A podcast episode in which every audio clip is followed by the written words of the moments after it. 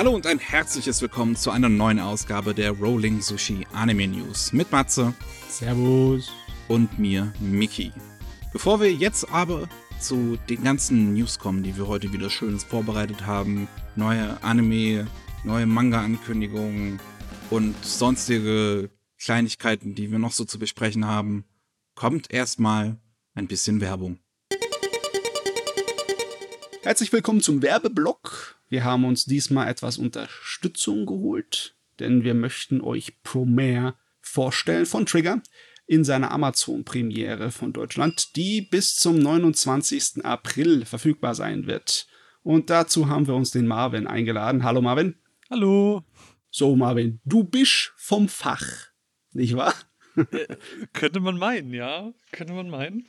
Ja, der Marvin ist unser Kontakt bei KSM und äh, der weiß Bescheid, wie es dazu gekommen ist und wie es so läuft. Ich als ähm, ja Unwissender, weil ich kein Amazon Prime habe und Amazon Prime Video noch nicht benutzt habe, muss, muss der muss das erklärt werden, wie sowas geht. ähm, ja, ich kann das mal ganz kurz erklären. Also kurz Storytelling Time. Ähm, also wie dieses ganze Ding überhaupt entstanden ist.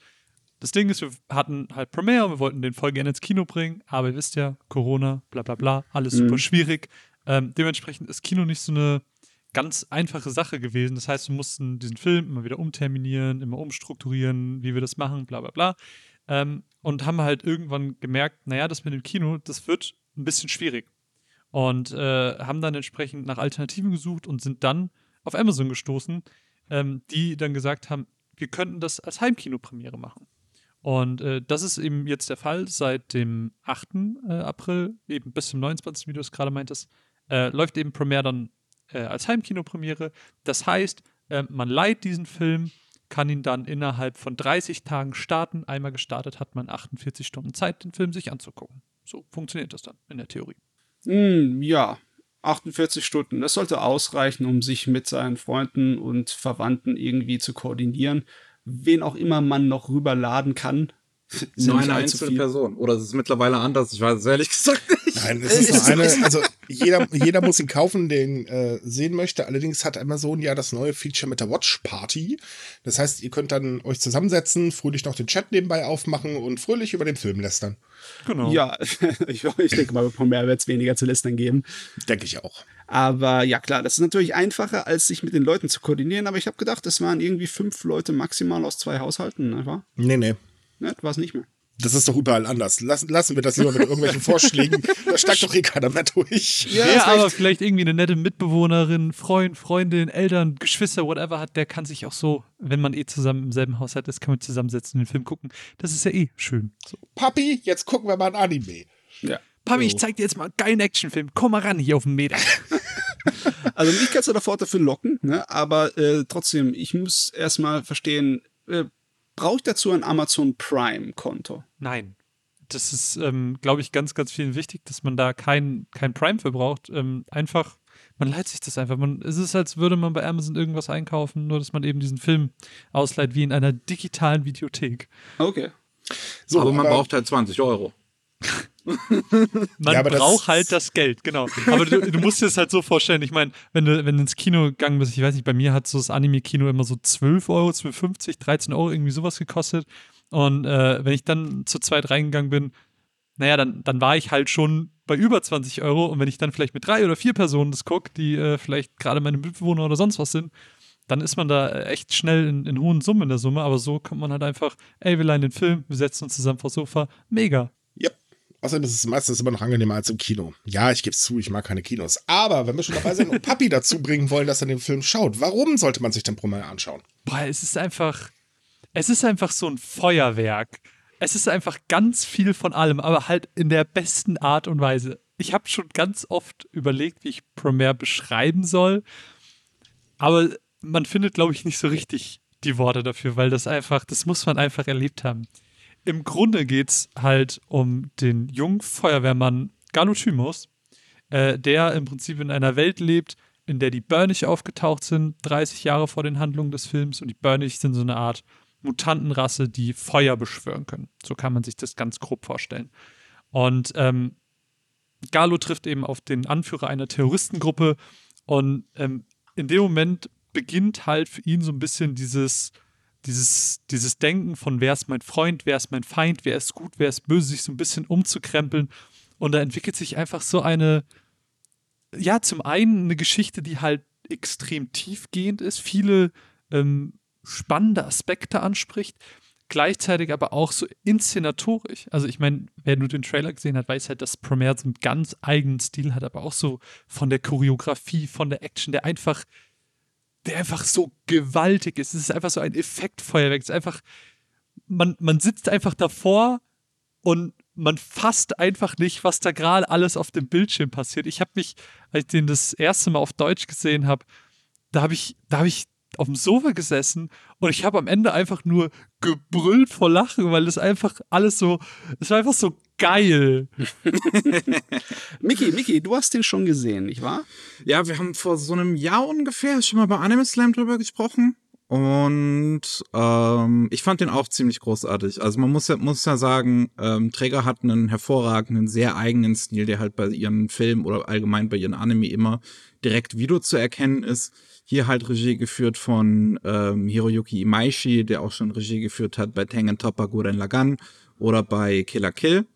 Ähm, und das sieht man dem Ding halt sofort an im Prinzip. Das hat diese schnelle, ähm, rasche Art von Bewegung, also Figuren ähm, sich sehr schnell über den, über den Bild bewegen und nicht unbedingt viele Frames gezeichnet werden, aber die einzelnen Frames sehr stark expressionistisch sind. Ähm, und es hat aber auch einen fantastischen bunten Farbstil. Also es ist wirklich extrem knallbunt. Mhm. So, das ist wirklich auf eine Art bunt, wie mir nicht viele Anime zum Vergleichen einfallen. Ähm, und das hat fantastisches CGI, ähm, was von X-Flag und Sandsinken gemacht ist, die im gleichen Büro quasi wie Träger arbeiten. Deswegen arbeiten die oft auch zusammen. Und ähm, das ist so gut äh, mit, mit, mit eingebaut. Also das ist wirklich das CGI in dem Film, das finde ich ein richtig gutes Beispiel, wie man CGI, CGI allgemein in Filmen nutzen sollte oder in Animationsfilmen allgemein nutzen sollte. Es ist ja zum Glück, in letzter Zeit sind CGI-Filme generell einfach etwas kreativer geworden. Das war halt sowas wie Spider-Verse hatten aus den USA. Aber halt auch hier, Premiere macht es halt auch richtig gut. Das höre ich gern, denn ich bin sehr, sehr wählerisch, was meine Computergrafik in Animationsfilmen angeht. Ähm, ich kenne ja die Sachen von Trigger. Ich kenne ja ihre bombastischen Sachen wie äh, Gurren Lagann und wie Killer Kill. Und ich glaube mich zu erinnern, dass wir darüber mal geredet haben und irgendwie zum Schluss gekommen sind, dass das so wie die Höhepunkte, die Finale, die abgedrehten von äh, Gurren Lagann und Killer Kill sind, nur halt ein ganzer Kinofilm davon. Im Prinzip, ja. Also das hört sich, also bei der Lauflänge, die schon für einen Anime-Kinofilm nicht so kurz ist, der geht ja fast zwei Stunden, mhm. da hört sich das schon fast etwas anstrengend an. Braucht man dazwischendurch eine Pause nach dem, bei dem ganzen Feuerwerk? Voll nicht. Das ist, also, ich habe das ja eben schon mal versucht zu umschreiben, dieses Erlebnis, wenn du davor sitzt, du bist einfach so, ah, es ist alles so geil. Das ist, das fühlt sich an, als wäre das so ein Fingerschnips. So, das, dieser Film ist gefühlt vorbei, wo du gerade denkst, jetzt fängt es gerade an. Aber du denkst, du guckst auf die Uhr und bist so, fuck, es sind zwei Stunden vorbei. Gefühlt sind zehn Minuten. Einfach weil, weil so viel so schnell passiert. Es hat einfach so ein geiles Pacing. Ähm, die Zeit verfliegt. Also man merkt es wirklich gar nicht.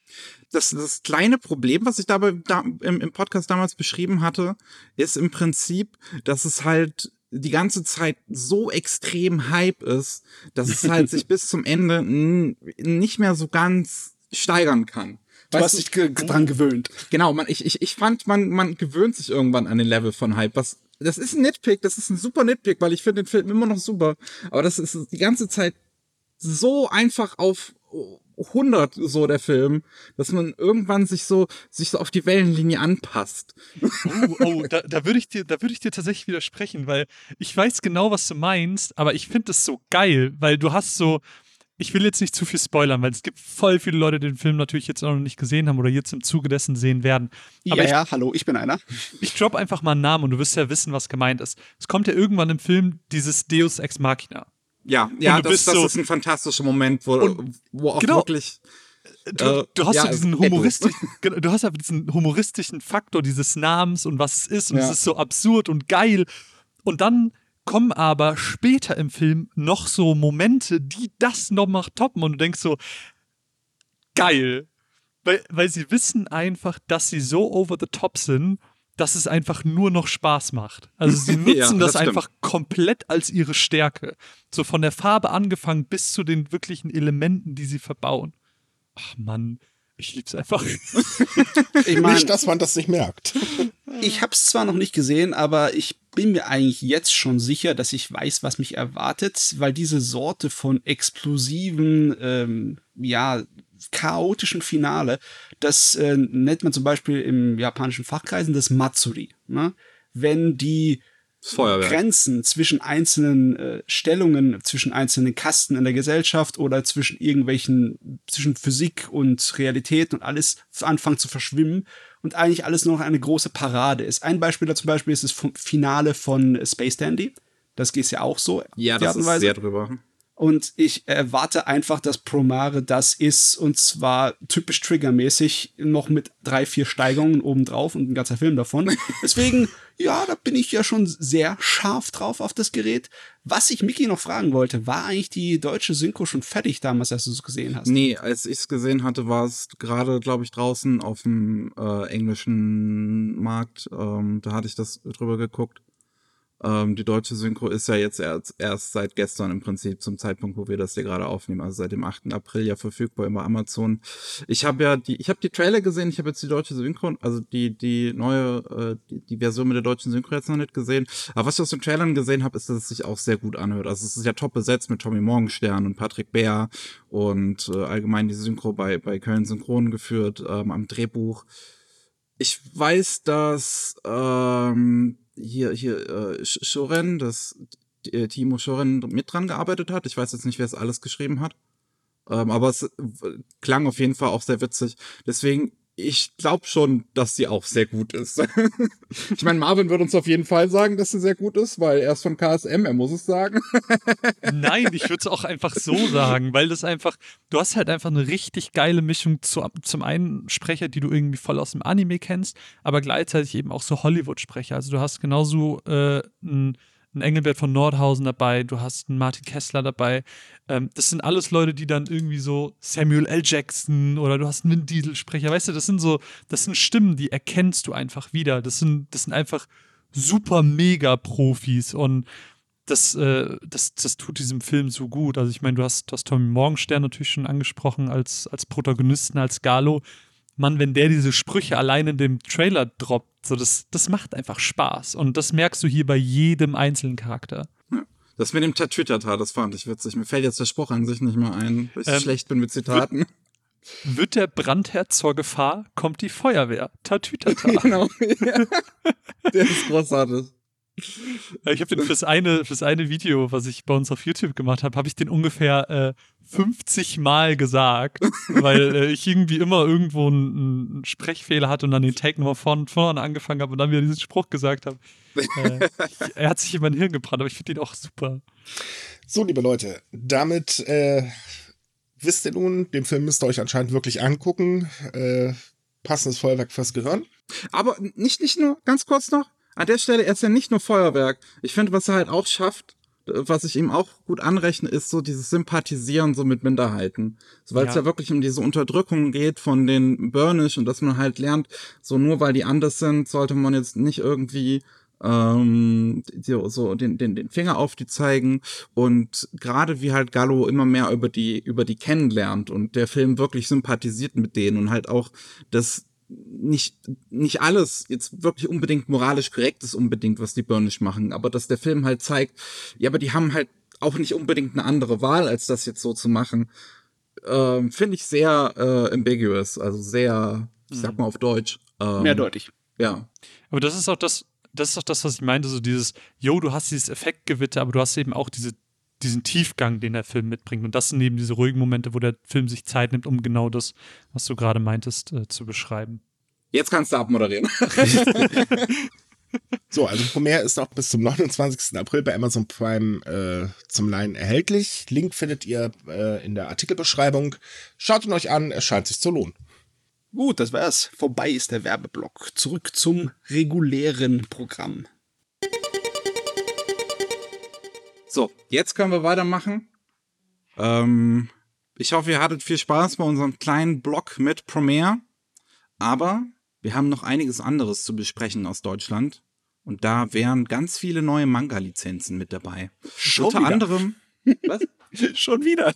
Ja, also schon. Es ist ein bisschen was, was ich jetzt hier, die News hier, ähm, auch die ich jetzt besprechen werde. Das kam im Prinzip, als wir dann fertig waren mit Aufnehmen noch letzte Woche. Ja, das, so wie das immer passiert. ja, das ist, das ist immer ein bisschen ungünstig, wenn das dann noch kurz darauf passiert.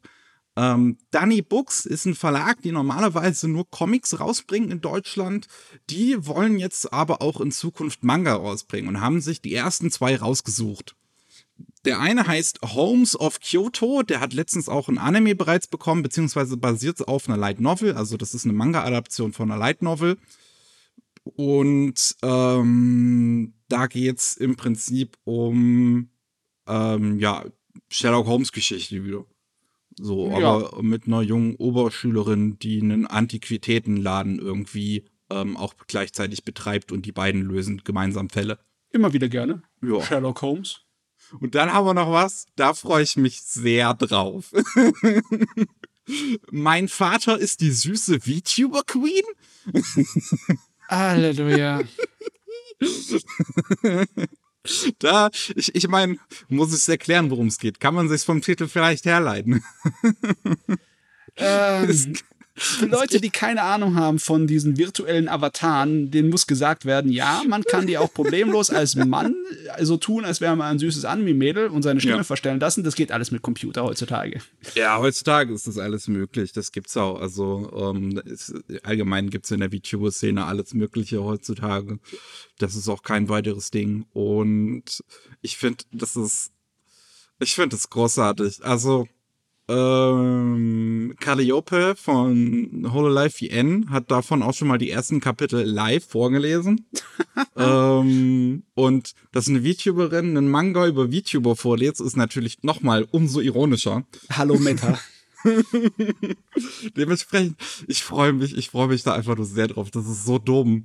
das ist, das ist meine Art von Humor. Ich meine, aber das war abzusehen. Es ist einfach unvermeidlich. Das ist so groß geworden, der Markt, dass einfach die, äh, ja, die Geschichten darüber irgendwann mal aus dem Boden sprießen würden. Und hallo, da sind sie schon. Ja, definitiv. Ich meine, bei, bei Kaguya-sama, aktueller Manga, gibt's auch, gut, ich weiß nicht mehr, wie aktuell das war, aber es gab einen ähm, Arc, wo der Vater von dem, von, von Shirogane-kun äh, auch VTuber wird. ich weiß gar nicht, ob die dritte Staffel so weit schon gehen würde, damit das, das dann drin ist. Ich hoffe aber, das wäre super. Yo.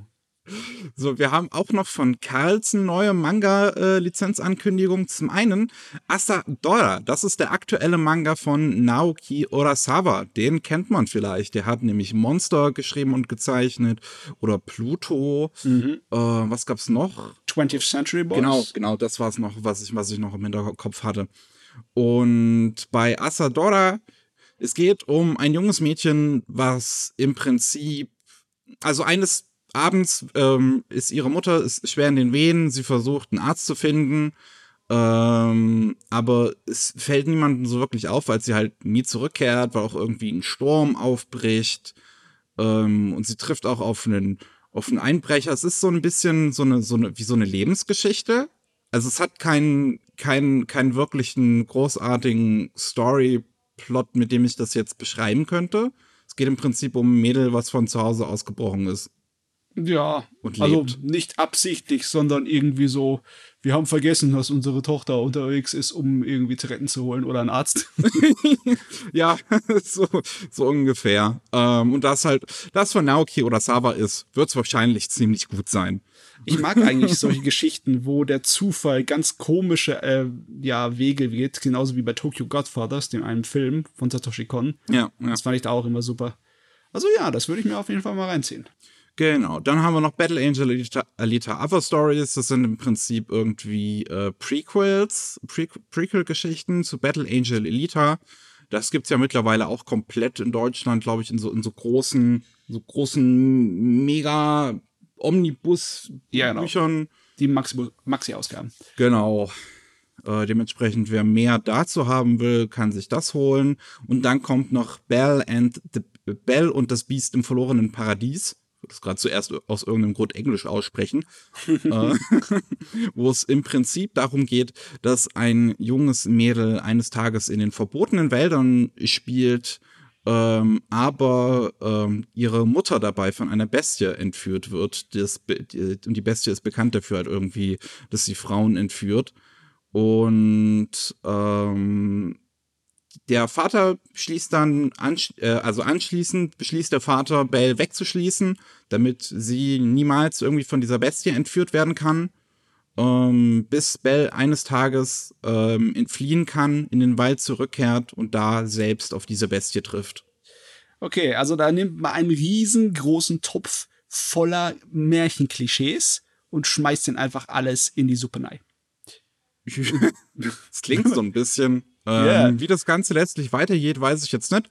Ähm, ist aber auf jeden Fall schon mal eine interessante Ausgangslage, mit der man bestimmt was machen kann. Ja, mal sehen, ob es funktioniert. Bin ich gespannt. Jo. Dann hat Manga Kult noch äh, einige neue Manga vorgestellt. Ähm, unter anderem A Man and His Cat.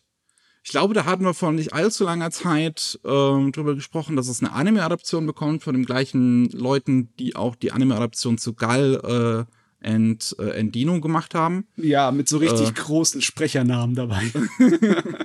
genau, und das ist im Prinzip eine äh, kleine, ja, süße Handlung einfach über einen älteren Mann, der eine dicke Katze adoptiert und die beiden freunden sich an und werden unzertrennlich.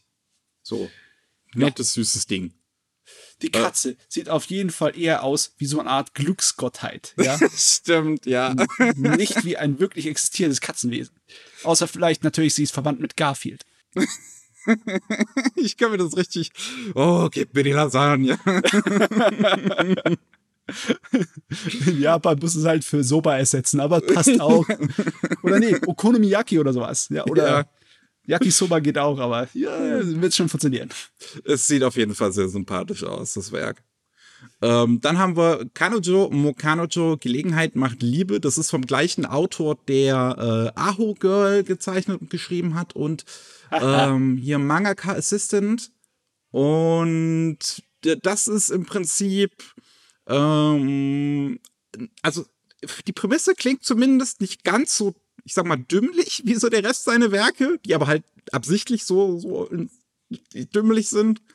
ähm, so, sondern es geht halt um einen Typen, der ist schon seit ewig auf steht schon seit ewig auf Mädel ähm, und versucht äh, und, und hat den Entschluss gefasst, ihr seine Gefühle zu gestehen. Am gleichen Tag aber gesteht ihm ein anderes Mädel seine Gefühle. Und weil er sich nicht entscheiden kann zwischen den beiden, denkt er sich, ja gut, dann gehe ich mit beiden.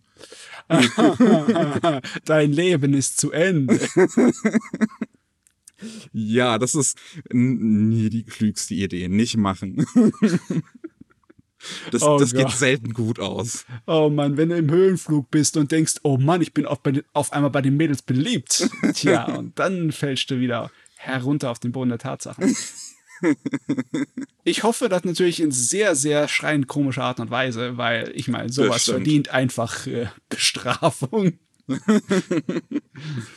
ja, also ich kann mir nur vorstellen, dass das wieder diese gleiche Art von Humor bedienen wird wie Aho Girl. Mhm. Jawohl, da freue ich mich drauf. Sowas mag ich. Dann haben wir noch die Blumen des Bösen. Im japanischen Original heißt es Akunohana mhm. und ähm, hat auch mit der gleichnamigen Geschichte, die Blumen des Bösen von Baudelaire zu tun. Ähm, denn es geht um einen Jungen, der halt dieses Buch liest und ähm, eines Tages äh, wird er halt dabei beobachtet, wie er die Unterwäsche ähm, aus einem, äh, also die, die, die Sportsachen von einer seiner Mitschülerinnen, auf das er heimlich steht, äh, klaut. Und ein anderes Mädel beobachtet das aber. Und ähm, um, also, also, damit, damit sie das nicht verrät, gehen die beiden so eine Art Pakt ein, bei dem er immer wieder schlimmere Dinge machen muss. Und das ist halt, ja, ein sehr böser Psychothriller, der, ähm, also der Mangaka hat ja auch schon andere Psychothriller geschrieben, die halt wirklich immer sehr so auf das Menschliche, so auf die darauf eingehen, was der Mensch für eine Art Monster eigentlich auch ist. Äh, kommt drauf an. Einige von den Geschichten finde ich superb. Ja? Äh, zum Beispiel äh, Ichi the Killer, der auch eine Verfilmung von Takashi Miike bekommen hat. Ja? Das ist zum Beispiel einer so, wo alle Charaktere böse sind und du guckst nur in die Abgründe der menschlichen Seele. Hm. Aber der hat es so spannend gemacht, dass es einfach, äh, dass man sich nicht den entziehen kann. So wie ich gehört habe, macht Akuno Hana das auch sehr, sehr gut. Ich habe auf jeden Fall nur, also viele positive Sachen davon gehört. Es ist ja schon eine Weile unterwegs. Ne? Nicht ja. der neueste Manga. Ja. Ähm, dann haben wir noch Live Lessons with Uramichi Onisan. Und da geht es um einen ähm, Typen, einen 31-jährigen Typen, der in einer Bildungssendung einen Gymnastiklehrer spielt und immer so wie der übertollste, super sympathische Mensch, den alle lieb haben wirkt, bis sich halt herausstellt, dass er hinter der Kulisse ein sehr emotional instabiler und gebrochener Mensch ist. Das Ding hat auch letztens eine Anime-Adaption angekündigt bekommen und oh, okay. auf den ersten Blick sieht alles davon halt sehr super sympathisch aus, aber hinter der Kulisse steckt halt was viel Düsteres. Hm, so wie äh, Dr. Jekyll und Mr. Hyde, nur ohne Horror, dafür mit ein bisschen mehr menschlichen Drama. Ja, ja, okay. So, dann genau, hier noch weitere Lizenzen, die Tagebücher der Apothekerin, Geheimnisse am Kaiserhof. Das ist eine sehr klassische Geschichte eigentlich, bei der es halt um eine Apothekerin geht, die am Kaiserhof arbeitet, ähm, jetzt da nicht unbedingt die höchste Stellung hat, ähm, aber ähm, so ihr Leben eigentlich ohne weiteres Aufsehen zu erregen so leben kann, bis äh, eines Tages äh, immer mehr Leute im Kaiserhof einer bestimmten Krankheit anheimfallen und sie das versucht zu äh, äh, herauszufinden, was es damit auf sich hat und dabei in ein Spiel voller Intrigen hineingezogen wird. Uiuiui. Ui, ui. Weißt du ja. ganz genau, dass diese Krankheiten wahrscheinlich ähm, äh, handgemacht sind? Wahrscheinlich, ja. Es, es klingt halt nach sowas sehr Klassischen, was irgendwie früher wahrscheinlich deutsche, Liter, äh, deutsche Literatur irgendwie geschrieben hätten. So, so an sowas erinnert mich das. Nee, es passt ja auch vollkommen rein in die äh, ja. Shoujo und äh, Jose-Richtung, ne? Weil Leben am Hof mit schönen Kleidern und Klamotten ist natürlich immer schön prunk und prächtig. Da kann mhm. man sich amüsieren, vom, allein vom Zuschauen und dann noch eine nachvollziehbare Hauptcharakter, also nicht so irgendwie der Prinz, der unbedingt sich wieder bangen muss um seine, wie heißt doch mal, um die Nachfolge vom Kaiser oder sonst was. Das ist, äh, ja, das kann funktionieren. Ja. Dann haben wir noch Ich bin eine Spinne na und die vier Schwestern. Das ist ein Spin-off-Manga zu Ich bin eine Spinne na und, die, der schon bei, bei äh, Manga Kult des Längeren läuft. Und da geht's, ähm, ich glaube, soweit ich das richtig verstanden habe, mehr im Detail um vier der Persönlichkeiten der äh, Protagonistin. Irgendwie. Ja. Also eine, eine Art Gag-Manga über Ist ein Gag-Manga. Und es sieht so aus, als hätte sich vom Design her eher an der Manga-Vorlage orientiert und nicht an dem Design der Light Novels. Der Anime, der läuft im Moment noch, der hat sich eher an die Light Novel Designs orientiert. Das hier ist eher an dem Manga Designs. Also sieht es ein bisschen anders aus als ja. das, was man im äh, Anime sieht. Aber pff, ja, juckt nicht, ist auch gut gemacht. ja, dann haben wir noch Ganz G. Das ist auch ein Spin-off zu Ganz. Und ähm, das hat oder? Nee, das hieß, glaube ich, ganz, oh, dieser eine Film. Das war auch nochmal ein anderes Spin-off zu Ganz. Es ist auf jeden Fall halt nochmal die Ganz-Geschichte. Also Leute sterben und werden in das Ganz-Spiel hineingezogen von einer mysteriösen schwarzen Kugel, wo sie dann irgendwie Monster umbringen müssen und dabei selber ganz, ganz viel sterben. Bam. Ja, es ist, ähm, es ist auf jeden Fall immer noch superb gezeichnet. Sehr viel computerunterstützte Manga-Arbeit da drin. Oh, ja, also generell sind die Monster in Guns immer, also, also was für eine Atmosphäre die Bilder erzeugen, ziemlich gut gemacht so. Es äh, ist auf jeden Fall. Ja. Ja. Dann haben wir doch meinen Schulgeist Hanako 0 oder Zero oder was auch immer. Es ist eine Null. Der Null. Und das ist ein Spin-off zu meinem Schulgeist Hanako. Ja, man, man merkt, es ist ein bisschen Spin-off-lastig hier gerade. Ne, ja. zu, zu Reihen, die halt Manga-Kult bereits hat. Ähm, und das ist im Prinzip die Vorgeschichte des Protagonisten von der Reihe. Also hm. ja, ich, ich weiß jetzt nicht, ob es irgendwie erzählt, wie er zum Geist wurde oder einfach nur so seine Anfänge als Geist, irgendwie sowas. Also so richtig erwartet habe ich die ganzen Nebengeschichten nicht. Ich meine, habe ich nicht den Eindruck gehabt, dass ob das alles notwendig wäre, aber ich werde mich nicht beschwören über mehr Manga. ja, das ist definitiv. Über, über mehr Manga kann man sich, glaube ich, nicht beschweren. So wen auch diese ganzen Spin-offs und sowas, für den das was ist. So, so Spin-off-Manga und sowas, das lese ich super selten. Also wirklich nur, wenn es halt was ist, was mich sehr interessiert oder in eine sehr andere Richtung irgendwie geht. Ja. So, das, das Einzige, was ich wirklich liebe, ist der Spin-off-Manga zu Takagi-san, wo die beiden schon erwachsen und verheiratet sind und ein Kind oh, okay. haben. Das wusste ich gar nicht, dass es einen gibt dazu. Der ist großartig. Das ist absolut großartiger Spin-off-Manga. Ja, das, sowas hört sich auch interessant an. Das würde ich auch ah, gut. Ähm, aber eine Sache haben wir noch. Das könnte die äh, Tennis-Fans freuen. Oh jo. Eine sehr ungewöhnliche Lizenz, die endlich mal nach Deutschland kommt.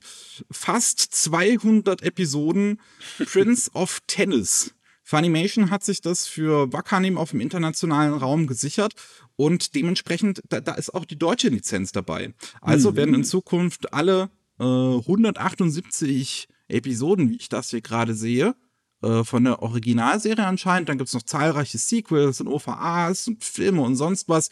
Das kommt alles mit ähm, auf, auf, auf Wakanim. Kann man sich die volle Prince of Tennis Ladung gönnen. Boah, also echt ein Komplettpaket. Das wird ein paar gefährliche Binge-Wochenenden bei Leuten auslösen.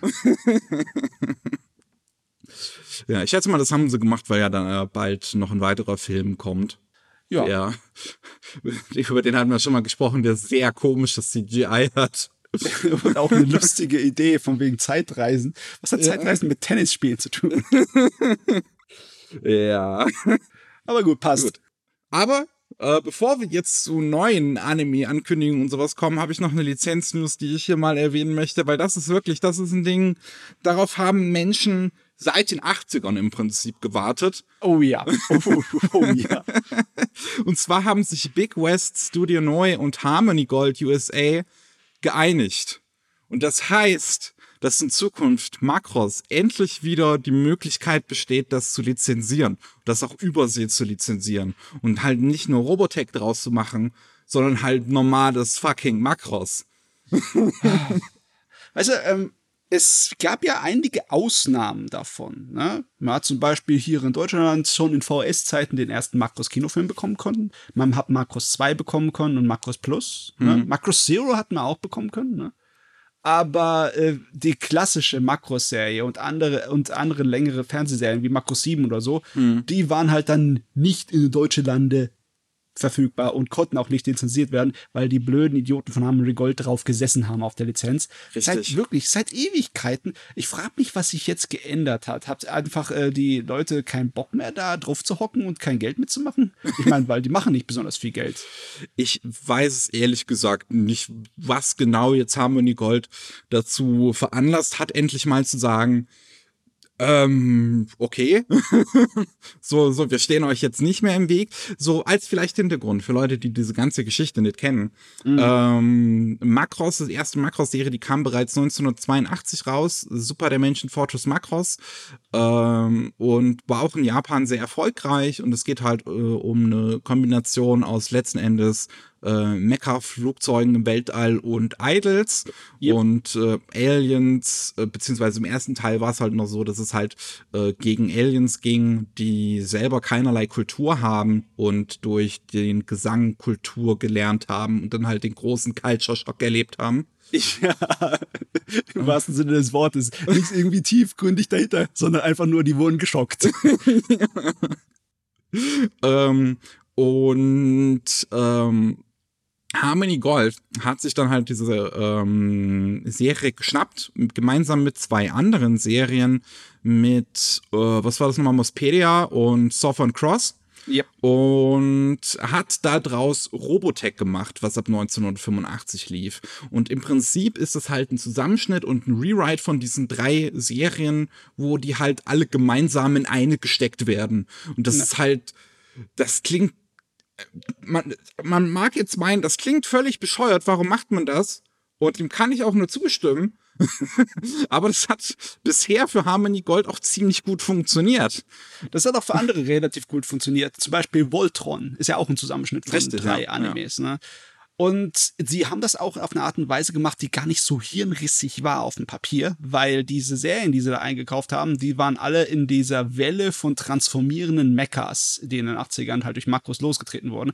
Und da, man kann den Leuten schon verkaufen, ja, das ist das Makros-Universum, nur halt ein paar Jahrzehnte oder so später, ne, auf einem anderen Planeten, weil es hat die Makros-Story auch hergegeben, weil die Leute sind ja dann aufgebrochen, um neue Planeten zu besiedeln in der Makros-Welt. Und ja, das, das hat, das hatte man den Leuten so verkaufen können, ne, so grob, aber es hat natürlich nichts mit der Realität zu tun. also, was heißt mit der Realität? Das ist mit der japanischen Serien hat nichts zu tun gehabt. Ja. Groß. Äh, man muss dazu sagen, es gab eine Bedingung, die Harmony Gold gestellt hatte, und das war, ähm, dass die Publisher, also das Big West, die jetzt halt im Prinzip ähm, das Original Macross und die ganzen TV-Serien veröffentlichen wollen, dass die nichts dagegen haben müssen, dass es einen Robotech Live-Action-Film geben wird. Hm. Da wurde auch schon vor Jahren, also das letzte Mal war 2016, wo es News dazu gab, dass ähm, ein Deal mit Columbia Pictures ähm, äh, eingefädelt wurde. Äh, und dieser Film ist aber halt auch wirklich schon seit Anfang der 2000er im Prinzip in Planung. Und ob der jetzt jemals passiert, weiß ich ehrlich gesagt nicht. Vielleicht gab's, vielleicht war das auch das, was da in dem im Wege stand. I don't know. Hm. Dem- ist auf jeden Fall sehr komisch. Es Ja. ist wirklich eine ganz komische Geschichte, dass diese Einigung zwischen den beiden, was Lizenzen angeht, immer wieder verlängert wurde, obwohl Japan eigentlich das nicht mehr will mit denen. Ich habe keine Ahnung, aus welchem Grund es dann weiter verlängert wurde. Es ist nicht, als ob Harmony Gold massenweise Geld mitmacht, wovon die japanischen Lizenzinhaber profitieren würden. Die würden eher davon profitieren, wenn sie den Anime-Fans äh, Makros bringen würden. Ne? Und das ist jetzt endlich möglich. Yes, jetzt geht's los. Das ist, also, das ist wirklich, das ist eine super News. Ähm, Macross ist, da sind einige tolle Anime aus diesem Franchise entstanden und dass die jetzt halt im Prinzip endlich mal freigegeben sind. Hm. Ich schätze, in Deutschland werden wir nicht so schnell was dazu sehen, weil halt, wir sind, wir sind halt Deutschland, wir mögen gute Anime nicht so.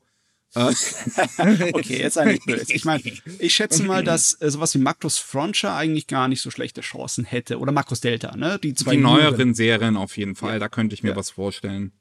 Oder wenn dann halt irgendwann mal die nächste Macross-Serie kommt, dass die dann einen Simulcast oder sowas bekommt. Mhm, mhm. Ja. Gut, aber jetzt kommen wir mal dazu, was so für neue Anime angekündigt wurden. Da gab es Yes. nämlich auch wieder einiges, was die Welt bewegt hat. Die ersten werden natürlich sofort schreien, weil das eigentlich im Internet wahrscheinlich jeder mitbekommen hat an dem Tag. Stone Ocean. Jojo, Jojo. Wir wollen Jojo. Und zwar Jolene diesmal. Unser erstes Mädel in der Rolle des Hauptcharakters ist, sie ist eine Kujo. Das, ich weiß es nicht mehr hundertprozentig, weil ich äh, gar nicht so weit den Manga gelesen habe. Äh, Ist sie die Tochter von Jotaro? Du, das musst du mich nicht fragen. Ich hab davon keine Sie ist Ahnung. zumindest verwandt. Sie hat denselben Nachahmen. Meine Schnute. Ich muss das gleich mal nachgoogeln. Ich, weiß, ich kann mich ja nicht blamieren vor der Welt hier. Das weiß doch jede Sau wahrscheinlich. Ja, ähm, die, was lustigerweise ich am meisten mitgekriegt habe, dass die, dass die Leute dann steil gegangen sind, weil sie gesagt haben, oh, wir sind jetzt nur noch, nur noch ein Part vor Teil 7. Anscheinend ist so Teil 7 all- alles so, so das, worauf sich die Leute am meisten freuen. Das soll wohl, glaube ich, auch der beliebteste Arc im Manga sein. Wie heißt denn der nochmal?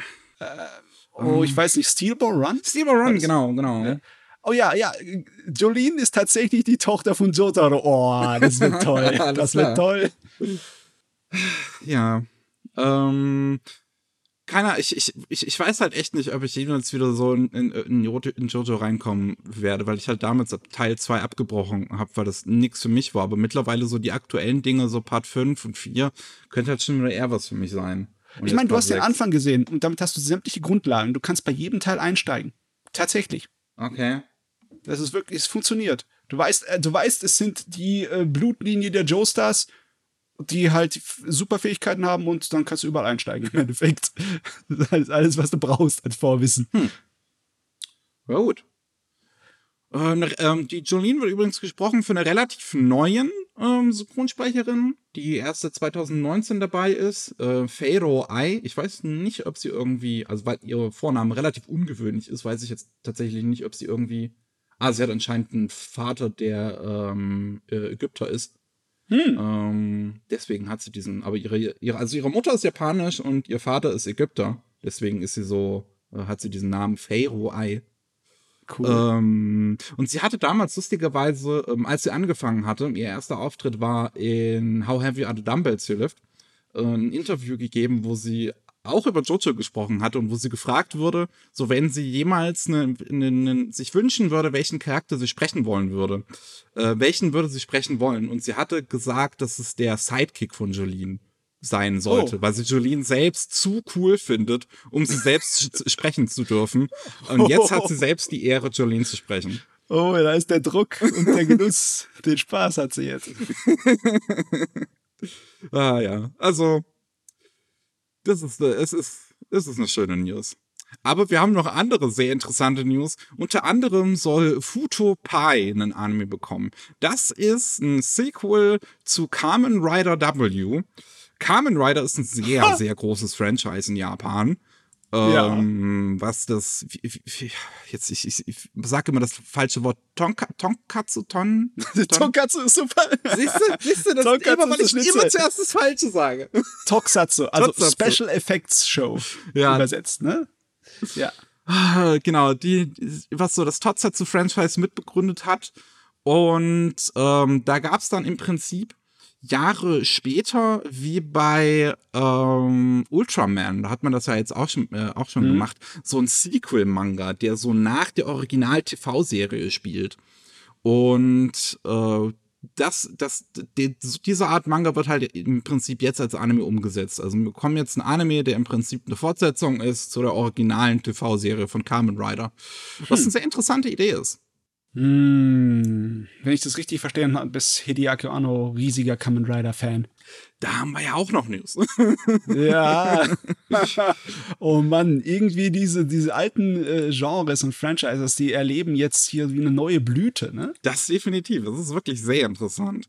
Also Hideaki Anno ist ja wirklich so Otaku schlechthin. Das ist so der größte Nerd, den man sich vorstellen kann. Und der hat jetzt angekündigt, beziehungsweise sein Studio hat angekündigt, dass sie an Shin Kamen Rider arbeiten. Ein Live-Action-Film, der im März 2023 dann rauskommen soll. Und die Tradition von diesen Shin-Filmen fortsetzt, die, an denen Hideaki Anno arbeitet. Also wir hatten 2014 war das, glaube ich, ähm, Shin Godzilla. Ähm, er produziert ja jetzt gerade Shin Ultraman mit.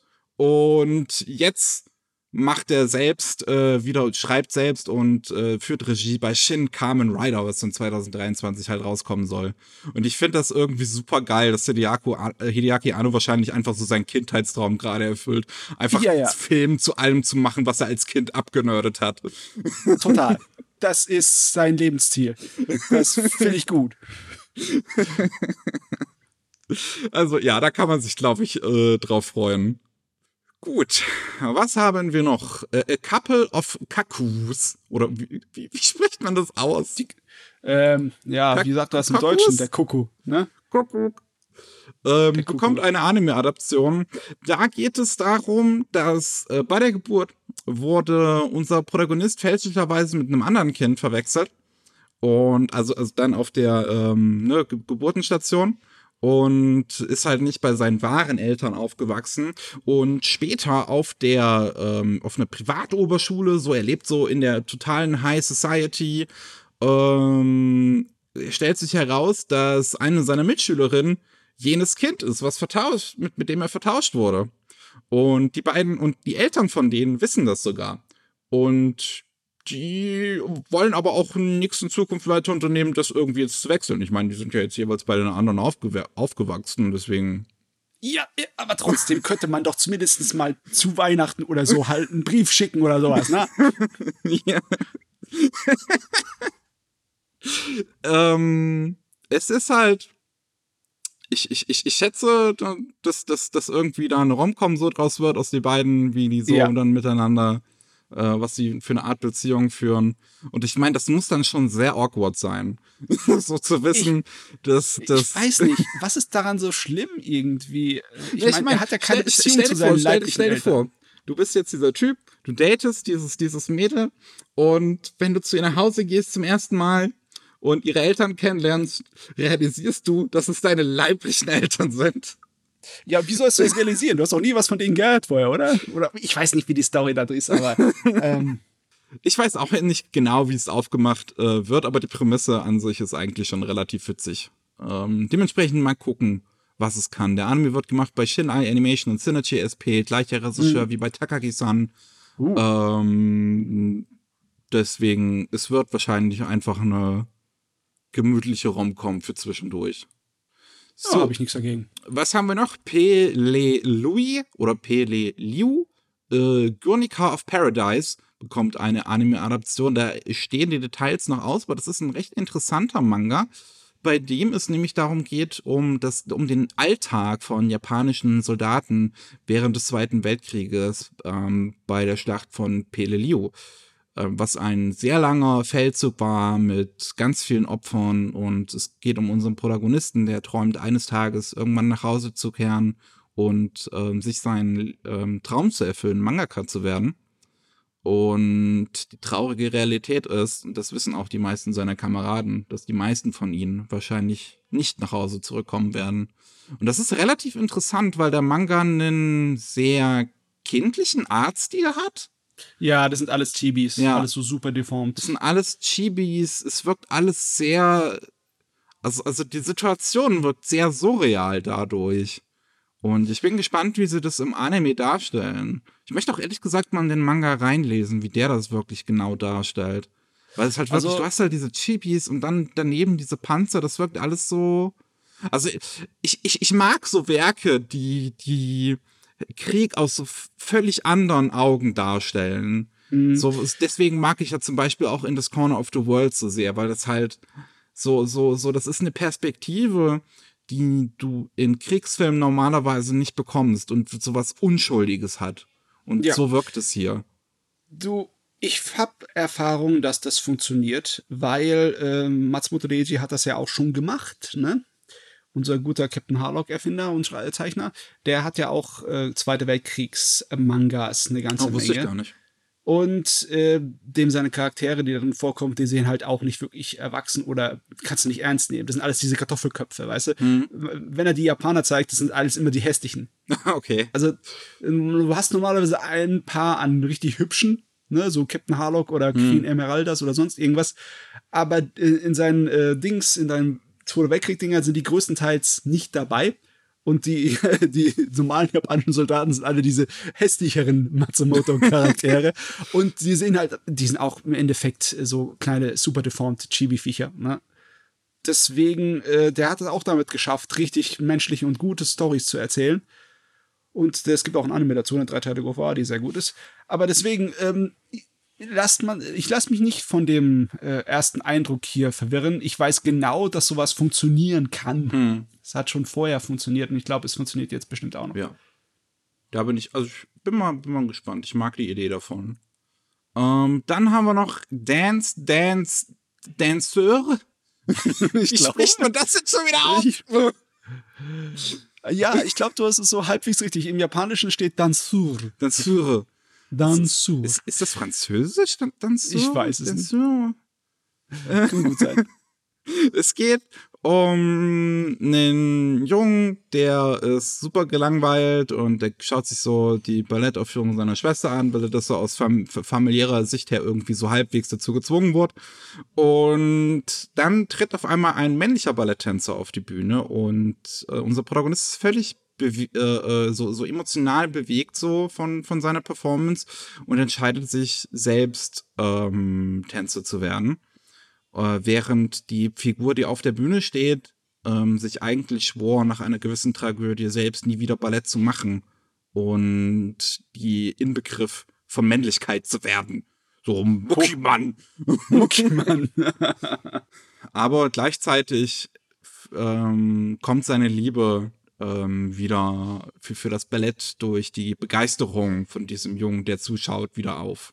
Hm. Also Okay. klingt auch eigentlich nach einer interessanten Geschichte. Ist, glaube ich, auch so männlicher Ballett, was, was man relativ selten sieht, so ein Manga und Anime, weil es halt auch nicht unbedingt so, so, so, ich sag mal halt Gender-Stereotypen entspricht. Ja, das mit Gender-Stereotypen ist eine lustige Sache. Die ändern sich ja je nach Zeit und je nach Kultur sind sie alles ein bisschen anders. Aber ja, seit, seit dem Zweiten Weltkrieg ist halt Japan so verwestlicht, dass bei denen die alten ähm, männlichen Stereotypen ein bisschen verschwunden sind. Aber es war mal voll das Ding, dass der, das, der, die Sexbombe, der Sexappeal waren die zarten, schmächtigen Jungs, ne, die ganz sensibel waren.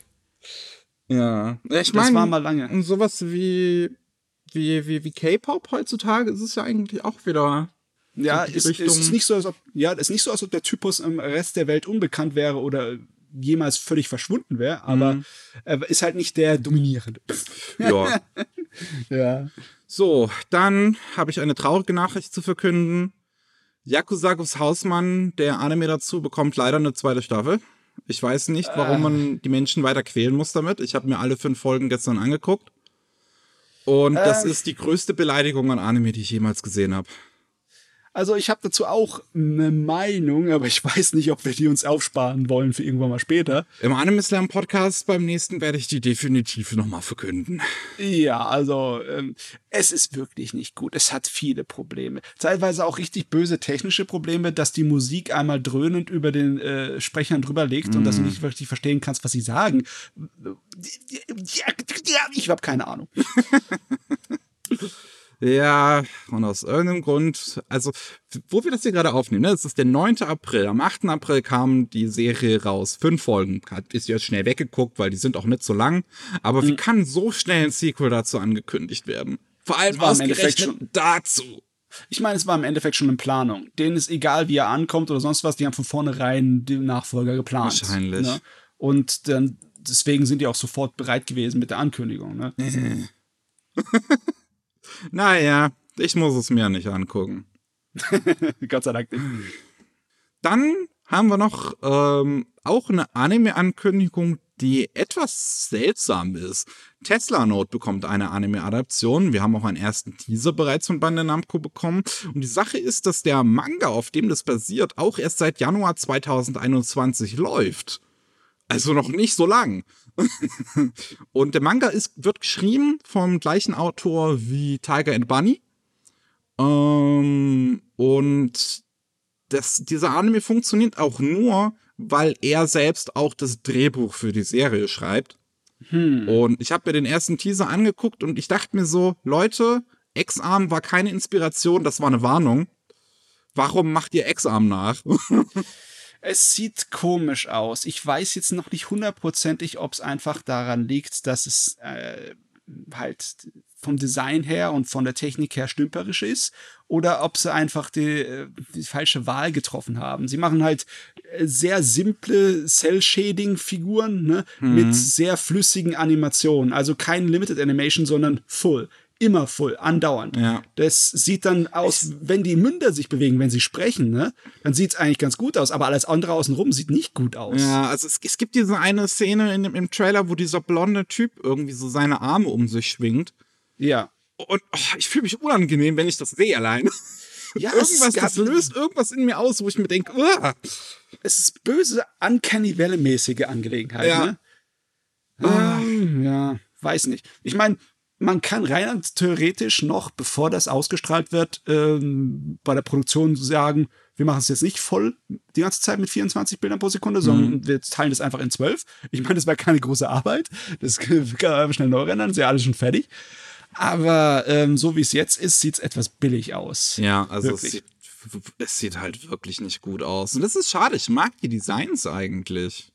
Die sind hip. Also gerade der Protagonist mit seiner coolen Jacke. Ja, mit der Flickenjacke. Ja, ne? Mit der cool. Flickenjacke. Das sieht cool aus, ja. Ja, deswegen, ähm, ich, ich weiß nicht genau, was man sich da jetzt gedacht hat. Das entsteht auch irgendwie bei einem neuen Studio. Gambit heißen die. Die haben vorher auch noch gar nichts gemacht. Also ich habe versucht nachzugucken. Ähm,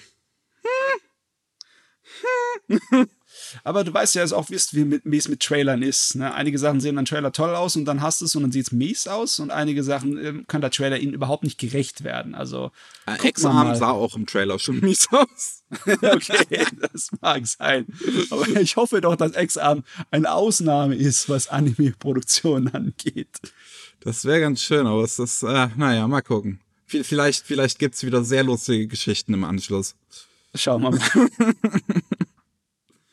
ähm, dann hat Netflix bekannt gegeben, dass sie an, äh, gemeinsam mit dem japanischen äh, TV-Sender TV Tokyo an einer Realadaption, einer Realfilmadaption zu First äh, Kentaro Hiyamis First Pregnancy arbeiten das Ganze spielt in einer Welt, in der seit zehn Jahren es irgendwie möglich ist, dass Männer auch schwanger werden können. Und wir haben einen Protagonisten, der sich dazu entschieden hat, schwanger zu werden und jetzt mit Vorteilen leben muss, wie das halt ist, als Mann schwanger zu sein. Weil selbst auch wenn es schon zehn Jahre technisch möglich ist, ist es für die meisten in der Gesellschaft noch was Ungewöhnliches. Also allein von der Idee an sich ist das eigentlich schon gut. Das ist fein. Das ist fast schon klassische Science Fiction. Also von der literarischen ja. Science Fiction her ja. ne? Wenn du, wenn du äh, denkst, was ist, wenn Technologie uns etwas ermöglicht, was sozusagen äh, die, die jetzige Gesellschaft so auf den Kopf wirft und verändern würde. Ja. Das ist natürlich klasse. Aber ich glaube, da kommt nicht so viel Tiefsinniges her. Es ist eher so ein bisschen so Slice of Life-mäßig Alltagsdrama, oder? Wahrscheinlich. Also es sieht jetzt von, den, äh, von, von, von dem, was ich jetzt so gesehen habe, vom Manga nicht allzu ernst aus. Ähm, ich könnte mir schon vorstellen, dass dann halt hin und wieder so ein bisschen Gesellschaftskritik vielleicht so, so unterschwellig drin ist. Also jetzt nicht so wirklich mit dem Finger drauf, sondern halt ja, so ein ja, bisschen ja, nebenbei. Ja, ja, das würde ich auch so erwarten. Ja. Ah, jo. So, wir haben natürlich auch noch einige neue Infos zu Sachen, die bereits angekündigt wurden, unter anderem zu dem Film von Kakushi Goto, da ist ein erster Teaser rausgekommen, beziehungsweise äh, auch der Starttermin. Am 9. Juli ist es soweit, da soll in den japanischen Kinos der Compilation-Film von Kakushi Goto laufen. Ähm, ich bin relativ gespannt. Ähm, normalerweise so ist ja jetzt sind so Compilation-Filme jetzt nichts unbedingt was Besonderes, aber der eigentliche Manga, auf dem es halt basiert, ist kurz ähm, nach dem Ende des Animes auch geendet. Und dementsprechend bin ich mal gespannt, ob sie das Ende im Film austauschen. Es hat ein Originalende gehabt im Anime, was auch ein sehr schönes Ende war. Ähm, aber jetzt, wo sie die Möglichkeit haben, das Ende aus dem Manga zu nehmen, bin ich mal gespannt, ob sie es tun. Ah ja, das würde sogar dem Film extra Daseinsberechtigung verleihen, ja. meiner Meinung nach, wenn er äh, anders ist als diese Es soll wohl auf, es sollen wohl auf jeden Fall neue Szenen irgendwie drin sein. Ob, das, ob damit halt dieses Ende gemeint ist, weiß ich jetzt aber nicht. Gut, ähm, wir haben auch einen neuen Teaser bekommen zu Sing a Bit of Harmony. Das ist ein Originalfilm, der bei GC's Death entsteht. Das ist vom Regisseur von Patema Inverted, aber auch schon von so, äh, von, wie hieß es nochmal, äh, Time of Eve. Time of Eve. Ah, ja, ja. ja. ja, ja. Auch schon ein sehr interessantes Ding. Also es ist allgemein ein Typ, wie ich finde, der sehr interessante Visionen hat. Ähm, hat auch schon Harmony gemacht. Ähm, also Harmonie, also wirklich wie auf Deutsch geschrieben. Ähm, Pale Cocoon, auch ein Kurzfilm. Oh ja, Pale Cocoon war Hammer. Ja, und ähm, wie, wie, gesagt, sein neuestes Werk ist halt jetzt äh, Sing a Bit of Harmony. Das ist ein äh, erster Teaser rausgekommen, der äh, auch ja, es, es, sieht ganz nett aus. Es hat jetzt nicht unbedingt diesen Stil, wie ich finde, also diesen visuellen Stil, den so seine Werke normalerweise haben, wo halt Figuren sehr, sehr deutlich aus dem Hintergrund herausstechen. Ähm, fast schon, weil sie sehr überbelichtet werden. Also hier ist es nicht unbedingt so. Es sieht ein bisschen klassischer aus. Ähm, Tatsächlich ja. ja. ja. Und es, es, geht dabei um eine Geschichte, wo ein Mädel kommt ähm, auf eine neue Schule und sie fängt plötzlich einfach im Unterricht an zu singen und alles sich wie, und, und alles wie in einem Musical zu präsentieren.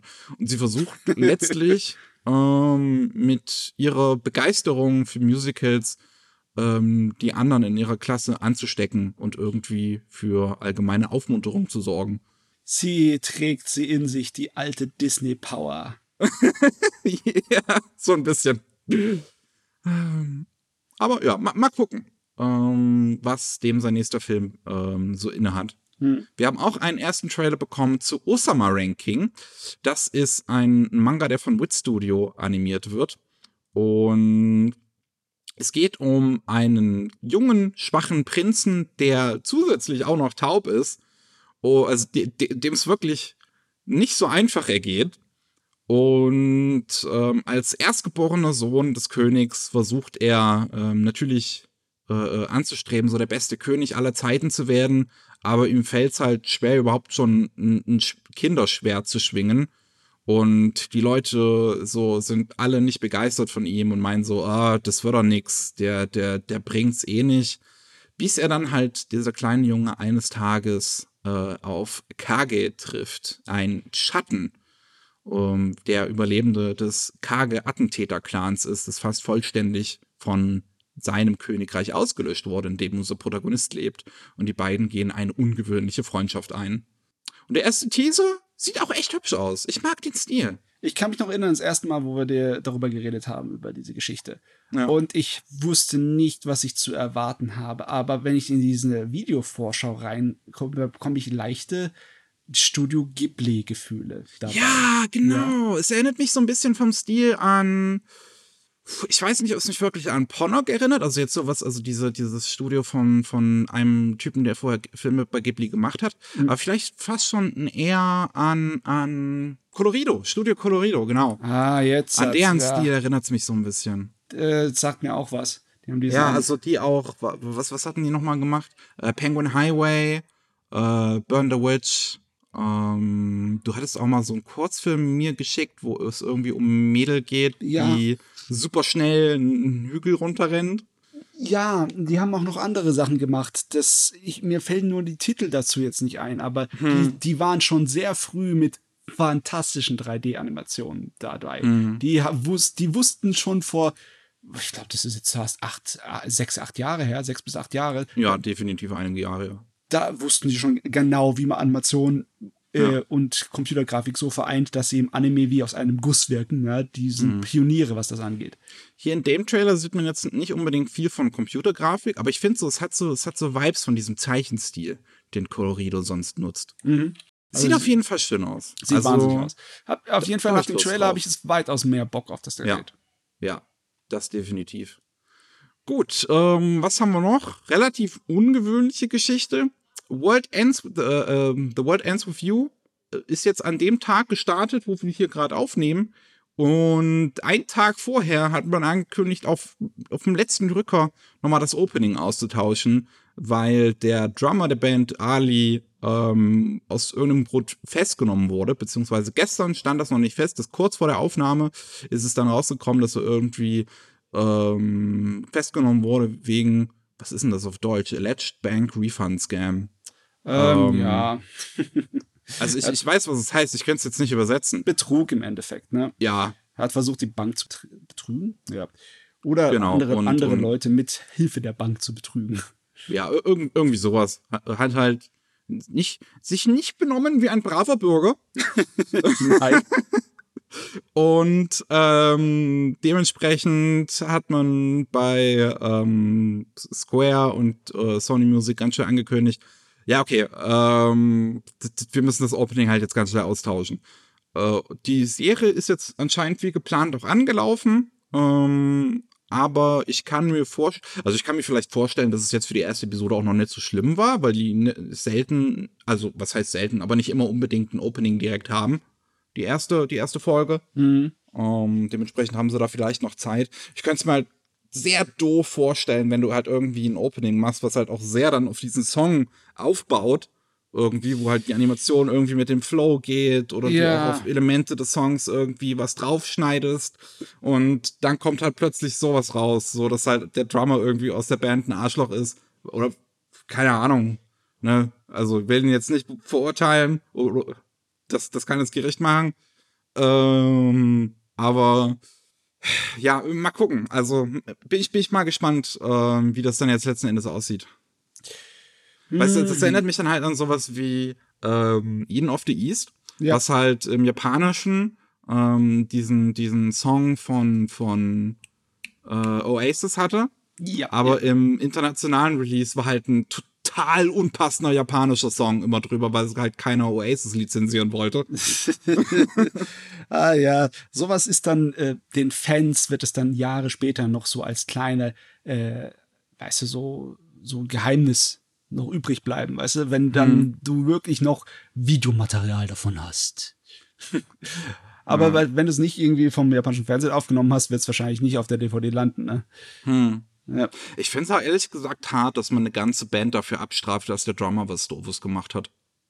Ja, das ist dieses Blöde mit der öffentlichen Wahrnehmung. Gell? Sofort distanzieren davon, mit denen haben wir nie was zu tun gehabt, ist gar hm. nicht mhm. passiert. Ich glaube auch ehrlich gesagt, dass es nicht so schlechte Publicity gewesen wäre jetzt. Also, wenn es halt wirklich nur Bankbetrug ist, keine Ahnung, wenn's, wenn er jetzt irgendwie eine Frau vergewaltigt hätte, wäre das, glaube ich, was komplett anderes. Ja, aber wahrscheinlich die die Vorstellung, dass er einfach, wir haben mit jemandem gearbeitet, der im Endeffekt ein verurteilter Verbrecher später ist, das ist nicht gut. Hm, naja. Ja. So, ähm, der erste Teaser ist äh, rausgekommen zu Remain. Das ist ein neuer Original-Anime, mal wieder von Mappa. Ja. Und äh, da geht's um Wasserball. Ja, habe ich auch schon gedacht. Ne? Das letzte Mal habe ich gesagt, das ist Free nur mit Ball spielen. Und jetzt ist der erste Trailer aus und es sieht auch aus wie Free. es, es hat jetzt nicht genau diesen Artstil von Kyoto Animation natürlich. Es nee. sieht schon sehr anders aus. Nicht ähm, so viele Reflexionen und so viele Muskeln. das stimmt.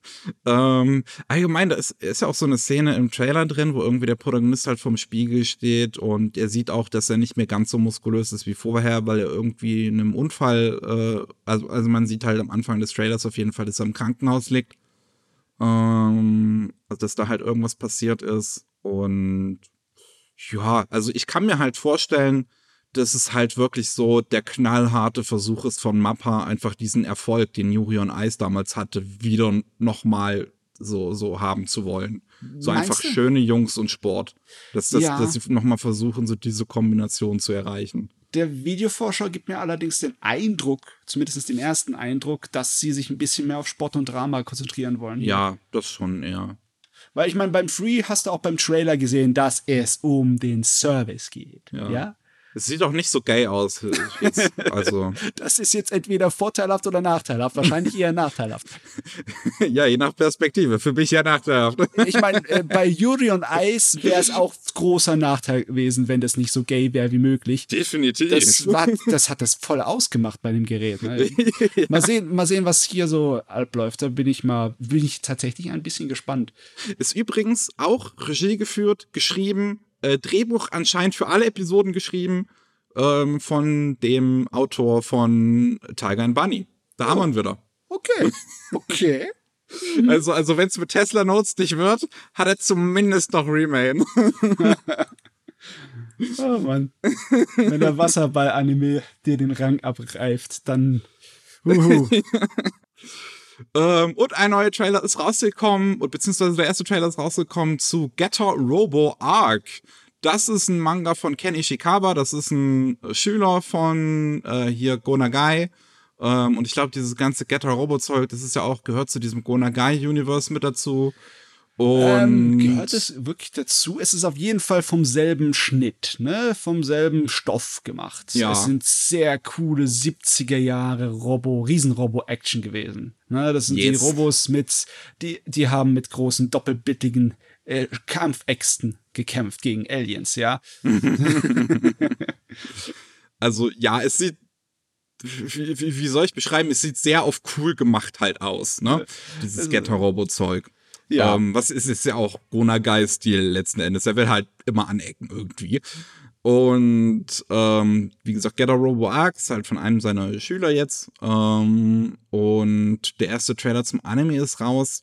Ich bin mir noch nicht sicher, was ich von halten soll. Nein, Trailer ist zu kurz. Ja, also für ein richtiges, für so ein gutes Urteil, es ist definitiv zu kurz. Ich mag die Character Designs und die 2D-Zeichnung, Mhm. aber was man halt vom CG im Trailer sieht, finde ich jetzt persönlich tatsächlich nicht so schön. Er hat halt keinen Wow-Faktor, das CG im Trailer. Ja. Ne? Was eigentlich wie schade ist. Eigentlich mit einer kurzen Videovorschau brauchst du ein bisschen Wow-Faktor. Das Einzige, was cool aussieht, sind halt die zwei großen Äxte, die er rumträgt. Und die Fledermäuse äh, an seinem Helm dran, ne? So wie es ja sich gehört einen Gitter Robofi. So ist er designt. Aber ja, kann man nicht viel sagen. Sagen wir auch nicht viel. Dann warten wir erstmal, bis das Ding da ist. Der letzte Getter Robo Anime, wann kam der denn mal raus? Das ist, glaube ich, noch nicht so alt. Äh, das war dieses Ding mit der Apokalypse. War das Armageddon? War das Armageddon? Gab es nicht in den 2000ern noch was? Weil Armageddon war halt Anfang der 90er, äh, Ende der 90er. Äh, War Armageddon nicht in den 2000ern? Bin ich jetzt. Nee. Bin ich Hacke? Ah, nee, stimmt, das war in den 90ern. Ja. Äh, Da gab es irgendwas, was sehr Metal sein soll. Das weiß ich. Ich weiß, oder, oder war das ein anderes Franchise? War das nicht Getter Robo? Es war definitiv Gonagai. Es war Gonagai, okay, weil Gotaroba ist ja nicht Gonagai. Also nicht exakt dasselbe.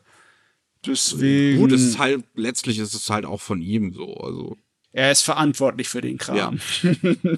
er steckt da mit drin. Ja, aber.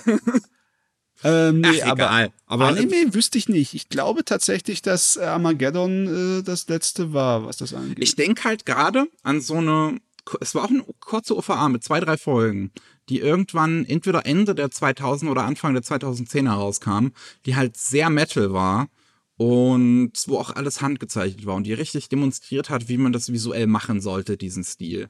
Oh. Den hätte ich halt gern. Ah, Ich doch, weiß aber halt gerade ums Verrecken nicht mehr, wie das hieß. da gab's was. Anscheinend New Getter Robo war da irgendwie 2004. Nee, Shin Getter Robo ist das auch nicht, was ich meine. ja, dann weiß ich nicht. Dann tut mir leid, dann habe ich keine Hm. Ahnung. Vielleicht war es ein anderes Franchise dann. Ja. God damn it. Manchmal, wenn man so, so, so diese Titel. Ah ja. ja ich, ich, na, ma- mal sehen, mal sehen. Es sind echt zu viele Anime im Kopf. Ja, die fangen schon Ähm. Ja. an, an der Seite rauszulaufen. So, ähm, noch ein paar kleine News äh, am Ende. Ähm, zum einen, Golgo 13, Golgo 13 hat ähm, diese Woche das 200. Volume, den 200. Band rausgebracht. und damit ähm, dem bisher längst laufenden Manga das Wasser reichen können. Ähm, oh Gott, wie hieß denn der nochmal hier, das mit dem Polizisten? Äh, das war Ähm. Kochikame, oder? Genau, Kochikame. Ähm, was bisher halt der längst laufende Comic-Manga war mit, wie gesagt, 200 Bänden. Aber der ist auch mittlerweile zu Ende, soweit ich weiß. Ne? Ja, ja. Der ist ähm, von nicht auch allzu langer Zeit, glaube ich, geendet. 2016 war es? Ja, da war auf jeden Fall was. Und jetzt hat's halt Gogo für, Golgo 13 geschafft, auch das 200. Band erreicht und mit dem Potenzial, halt nochmal einen draufzulegen. Ja, Und der neue, längst laufende Manga zu werden. ich habe ein paar Jahre vorher schon mal reingeschaut. Da gab es sogar auch so eine kleine Doku-Folge im Rahmen von einer Shonen Jump Videoreihe über Mangaka. Und da konnte man bei reinschauen, wie er gearbeitet hat. Und er hat ja so einen Mangaka, der seit so vielen Jahren arbeitet. Der hat natürlich ein Team um sich herum, die im Endeffekt für ihn den Manga zeichnen können und größtenteils auch tun, weil er ist nicht mehr der Jüngste. Ne? Nicht mehr der Ist Allerjüngste. nicht, ist nicht aber einer von beiden schon gestorben, die dran gearbeitet haben? äh, das kann sein, dass der Autorenpart äh, davon gestorben ist. Ja, der, also der mitgeschrieben da. hat. Auf jeden Fall, der Zeichner lebt noch und der Zeichner ist im Endeffekt derjenige, der immer den Hauptcharakter auf jeden Fall von Hand selber zeichnet. Der zeichnet auch andere Sachen mit im Manga, aber er überlässt niemanden aus seinem monströsen Assistententeam die, die Hauptcharakter. Den zeichnet er immer noch selber. das lässt er sich nicht nehmen. Ey, das Ja, ist krass, dass das seit 1968 läuft. Ja, ja. Das ist so unglaublich. das ist ein Stück. Ist, ich, wie, wie, wie, vor allem, wie, wie kann man sich so viele Geschichten auch ausdenken, die alle irgendwie in diesem einen Universum spielen? Ich meine, es ist letzten Endes, es ist ja was Episodisches, es geht halt um Golgo 13, diesen Auftragskiller und halt, wie er je, jedes Kapitel irgendwie sich mit einem neuen Problem rumschlagen muss. Aber wie kann man sich denn so viele Geschichten dazu ausdenken?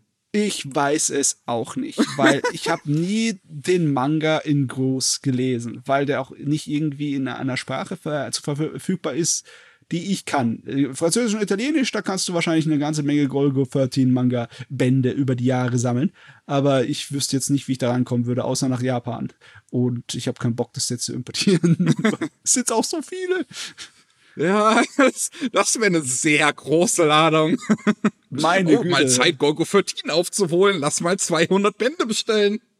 Ich muss jetzt einmal ausrechnen, was für ein Volumen die hätten, wenn es, was für einen Container ich dafür bräuchte. Uh, auch was sehr äh, interessantes Studio, das Studio Ponok.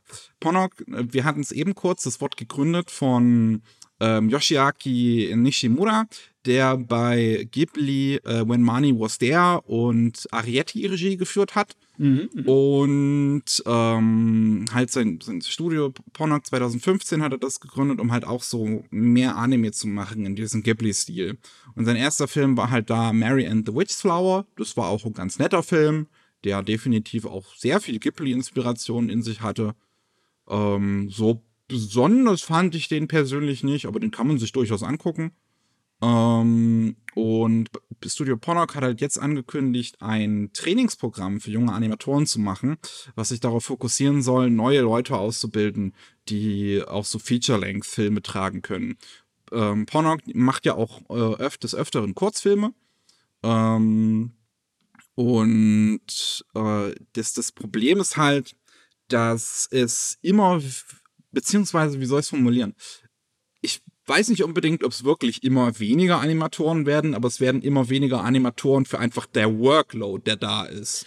Ja, weil es ist auch das Problem, dass die richtigen, erfahrenen, großen jetzt alle relativ alt sind und viele schon im Ruhestand. Ne? Ja.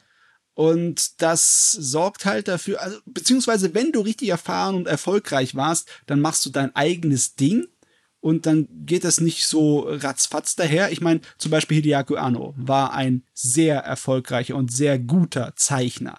Der ja. hat Sachen gezeichnet, da, da flatterst du mit den Augen. Aber der, der zeichnet natürlich jetzt nicht mehr selber. Ne? Der macht sein eigenes Ding. Der, der, der erfüllt sich seinen Kindheitstraum. Ne? ja. Äh, kann man ja auch nicht verübeln. Und da gibt es eine ganze Menge von den Zeichnern, die sozusagen auch äh, geprägt haben, wie die Animes aussehen, die halt jetzt im Moment nicht nee, nicht aktiv in vielen äh, Produktionen mitarbeiten. Ne? sind mhm. halt nicht in dem Alter mehr. Und das, ich finde es toll. Ich, besonders finde ich toll, dass die Hinterlassenschaft von Ghibli in so einer Art und Weise dann, dann weitergelebt und weitergegeben wird. Ne? Ja. Das toll ist. Also, ja, es ist ein schönes äh, Programm für was ein Jahr lang halt den Leuten dann halt beibringen soll, so, so wirklich ein, ein guter Animator zu, zu werden, der halt gut in der äh, aktuellen Anime-Industrie zurechtkommt ähm, den ganzen wird auch ähm, ne, ne, also die werden auch bezahlt, ähm, und zwar 224.000 Yen pro Monat, ähm, dass sie sich das Ganze auch leisten können mit der. Das, äh, das, das ist auch tatsächlich das ist schon ein ganz guter Lohn. ganz gut ist, also für, also für Anime der, so. Was der Japaner in Anime verdient, die werden niemals mehr so viel Geld verdienen. Nein, das stimmt nicht. Das stimmt nicht, aber es wird lange dauern, bis ihr wieder so viel Geld verdient. Und äh, mit Aussicht, dass die Leute halt danach selber ähm, sogar vielleicht bei Studio Ponok als Fulltime-Animator arbeiten können. Das ist natürlich, ah. äh, ja. das ist natürlich schlau, ne? Ich meine, wenn man schon darin investiert, dann will man auch was rausbekommen, ne? Genau. Und das Studio gleich mal seine, seine Profis hier aussortieren, die sie selber haben will. also an sich finde ich das wirklich eine gute Sache. Halt wirkt, dass es halt wirklich auch eine, eine bezahlte Ausbildung ist im Prinzip, dass die dann wahrscheinlich auch schon direkt ähm, First-Hand so an Anime mitarbeiten und da mal Shots übernehmen dürfen, so vielleicht Second Key Animation machen oder sowas. Und das äh, dafür bezahlt werden, das ist und halt wirklich gut bezahlt werden. Das ist wirklich eine schöne Sache. Also das sollte man mehr von lesen, dass halt auch wirklich die großen Studios sich hinstellen und da mit rein investieren weil du hast halt wirklich so viel Anime heutzutage und so Studios wie Mappa, die sich halt komplett überladen einfach mit Anime. ähm, das ist halt, oder, oder, so eine Geschichte, ne? Wir hatten es ja jetzt beim, beim, beim letzten Anime Slam Podcast zum ersten Mal über, über Wonder Egg Priority gesprochen, wo jetzt groß Sachen von hinter den Szenen, die so abgelaufen sind beim Anime rausgekommen sind, wie halt zum Beispiel, dass halt der Produzent einfach zweimal während der Produktion des Anime ins Krankenhaus eingeliefert werden musste und halt direkt danach, als er aufgewacht ist, gesagt hat, okay, bye, ich gehe jetzt wieder arbeiten. das Ja. ist Wahnsinn. Das ist echt Wahnsinn. Es ist halt so, dass das alleine wahrscheinlich nicht ausreicht. Ne? Das ist immer sehr schön zu sehen. Ich zum Beispiel gucke mir immer wieder, wenn ich schlechte Laune habe, diese äh, Making-of-Sache zu ähm, Little Witch Academia an, wo sie auch massenweise Ausbildungsleute hergeholt Ja, das haben. war ein sehr schönes Projekt, ja. Ja, aber es muss einfach im gigantischen großen Stil eher passieren. Weißt du, dass es sozusagen auch gefördert wird von der Regierung. Ne? Das wäre Ja. schön. Also groß gefördert wird und das dann bei vielen Anime-Studios, weil wir, hab, wir haben genug Anime-Studios und wir haben genug Zeichner, die Leuten Oh. was beibringen können. Definitiv. Also ich meine, die Anzahl an Studios wird auch nicht kleiner. Das werden ja wirklich immer mehr. Wir haben heute allein schon wieder über einen Anime gesprochen, eine Tesla Note, was halt von einem neuen Studio ist. Das, Dementsprechend, das ist, ich meine, auch viele dieser neuen Studios sind oftmals kurzlebig. Es gibt sowas Ja. wie halt äh, Production IMS, die halt ähm, nicht mal zehn Jahre überlebt haben. Ähm, was halt dann auch immer sehr tragisch mit anzusehen ist. Oh, wie hieß denn das Studio nochmal hinter Fracktime? Die haben zum Beispiel auch nur eine sehr kurze Zeit überlebt. Ja. Weil Aber man muss dazu sagen, ne, wenn Studios untergehen, heißt es ja nicht, dass das Talent, das darin gearbeitet, einfach dann aufhört, Anime Genau, genau. machen, ne? Also es, es gibt ja auch so Fälle wie bei Manglobe, wo sehr viele Leute danach ähm, zu dem neu gegründeten Geno-Studio gegangen sind. Mhm. Dementsprechend ist Geno-Studio sowas wie ein neues Manglobe heutzutage.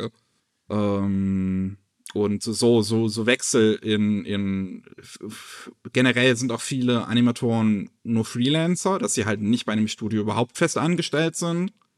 Ähm, deswegen sage ich auch immer, dass man halt bei Studios aufpassen sollte. Man, man sollte halt nicht zu viel Wert drauf legen, ob ein Anime von welchem Studio das gemacht wurde, sondern wirklich, was für Leute dahinter das gemacht haben. Ja. Weil du halt gerade bei so Studios wie Mappa hast du halt un un unfassbar viele Teams einfach Ja. im Studio selbst. Ich das bin mir halt- ziemlich sicher, Ja. dass die eine Ecke von Mappa nicht genau weiß, was die andere Ecke von Genau. Mappa tut. Ne? Deswegen.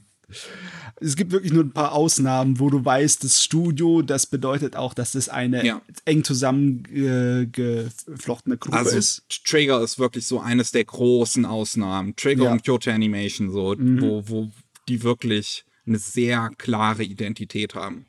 Ja, ja, Identität ist wichtig manchmal. Ne? Ich meine, da kannst du deine, dein Franchise drauf aufbauen, ne? wenn du Ja. deinen Namen damit machst. Und ich, ich finde ich finde es toll, wenn Ponok jetzt auch seinen Namen groß machen könnte. Ich meine, sie sind ja schon gar nicht so klein. Ne?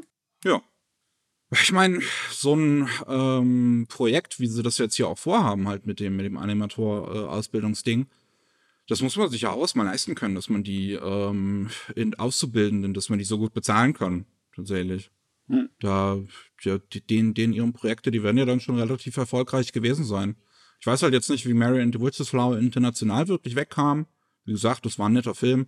Aber sie haben ja auch zum Beispiel für die äh, Olympics, die 2020 stattfinden sollten, wurden sie von der International Olympic Committee dazu halt beauftragt, einen Kurzfilm dazu zu machen. Also äh, das zahlt wahrscheinlich auch ganz gut. Hoffen wir's. Wollen wir hoffen, dass sie das Geld letztendlich überhaupt bekommen haben, weil der Kurzfilm, glaube ich, bisher immer noch nicht gezeigt wurde. Weil halt Olympia noch nicht war. Das ist echt traurig, traurige Sache.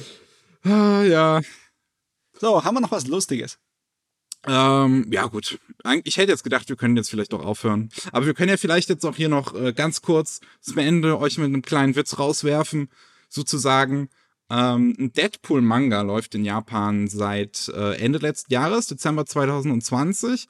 Das kann man anscheinend über Jump Plus lesen, soweit ich das mitbekommen habe. Und da ist jetzt im neuesten Kapitel, Kapitel 8 ist es, ähm, so, soweit ich das noch richtig im Kopf habe, ähm, ein gewisser Held, ein, ein gewisser allmächtiger Held aufgetaucht. All Might ähm, kommt und prügelt gemeinsam mit Deadpool auf fucking Thanos ein. Exzellent. ich meine, Es ist eine Tradition, dass äh, Comic-Charaktere, besonders von amerikanischen Comics angehauchte und inspirierte Charaktere, Crossovers machen, bis die Wand einbricht. Ne? Mhm. Und äh, ja, es musste einfach passieren. Ich meine, der hat ja seine Hero Academia gemacht mit Anleihen und Ja. Vorbildern aus Ja. dem amerikanischen Comics-Bereich. Ne? Und dass dann der darüber einschneit und Hallo sagt, das ist, das freut mich jetzt eigentlich. Ne? Jetzt ist der Kreis geschlossen. Im Prinzip, ja, das ist, das ist wirklich eine ganz nette Sache. Also, ähm, Deadpool ist halt auch einfach der Held, zu dem das am meisten passt. Dass du diesen, Ja. diese, diesen Crossover-Humor auch nimmst. Ich meine, da der Manga selbst, wobei Shonen Jump Plus läuft, kann ich mir vorstellen, dass da wahrscheinlich auch in Zukunft noch andere Crossovers kommen. Keine Ahnung, dass bei Dragon Ball Figur noch irgendwie vorbeikommt oder sowas. Also, das wird sehr wahrscheinlich nicht das letzte Mal gewesen sein. Ja, ich finde es nur Hammer, dass sie dann, oh, das, ah, dass es All Might ist, ne? Nicht irgendeiner der zwielichtigeren Charaktere aus My Hero Academia, aber der Gute, ne? Ich Der meine, Gute, der dann auf Thanos draufhaut. ja, De- Deadpool muss sich benehmen, aber Gott sei Dank ist Thanos zur Ablenkung da. Ja, also sehr witzige Geschichte auf jeden Fall. Und damit haben wir es auch für heute wieder geschafft, euch alle möglichen News aus der letzten Woche vorzustellen. Wahrscheinlich, wenn wir jetzt die Aufnahme beenden, kommt wieder irgendein total heißes Thema, was wir dann bis nächste Woche aufschieben müssen. Ist das immer so? Das ist der Weg. Ähm, und ich bedanke mich für euch da draußen fürs Zuhören. Falls ihr mehr über Anime hören wollt, dann könnt ihr jederzeit gerne bei uns bei Anime Slam vorbeischauen. Da erscheinen alle zwei Wochen mittwochs eine neue Episode. Beim letzten Mal haben wir einen sehr, sehr schönen Talk über Mushoku Tensei gehabt. Ähm, den vielleicht Fans der Serie nicht unbedingt hören sollten, wenn sie nicht mit Kritik umgehen können. Aber wir haben gute Kritik geführt, ne? Wir haben, wir haben richtig da uns da reingeschmissen. Ja.